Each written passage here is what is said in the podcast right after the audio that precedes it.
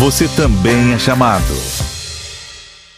No nosso último encontro, refletimos sobre as vias de acesso ao conhecimento de Deus, que tem como ponto de partida a criação, e são eles o mundo material e a pessoa humana. E hoje convido a você para refletirmos sobre o conhecimento de Deus, mas segundo a Igreja.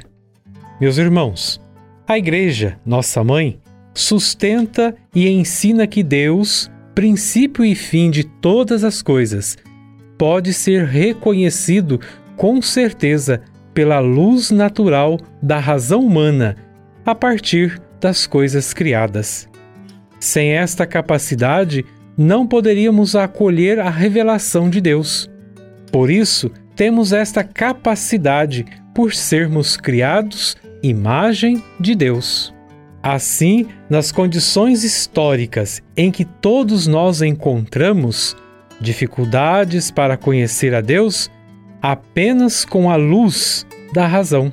Pois, embora a razão humana, absolutamente falando, possa chegar com suas forças iluminaturais ao conhecimento verdadeiro e certo de um Deus pessoal que governa e protege o mundo com sua providência, bem como chegar ao conhecimento da lei natural impressa pelo Criador em nossas almas.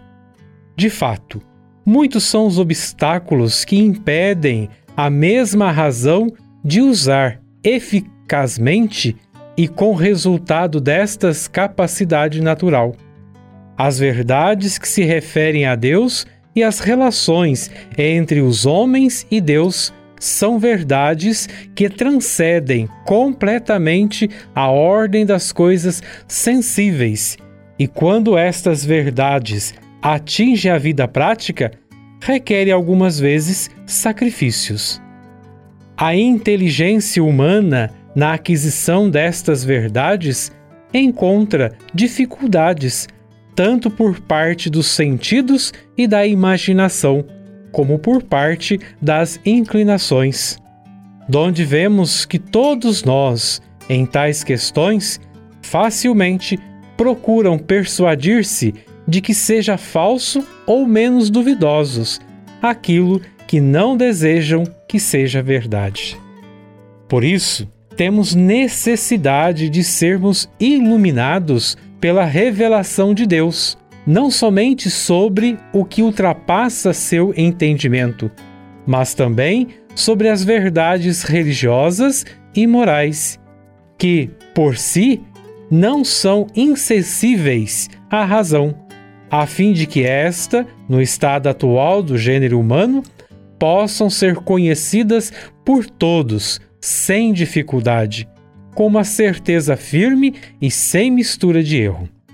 Ainda sobre o conhecimento de Deus, o segundo livro de Pedro, no seu capítulo 1, de 5 a 7, os seus versículos, vai nos dizer: Por isso mesmo, empenhem-se para acrescentar à sua fé a virtude. A virtude, o conhecimento. Ao conhecimento, o domínio próprio. Ao domínio próprio, a perseverança.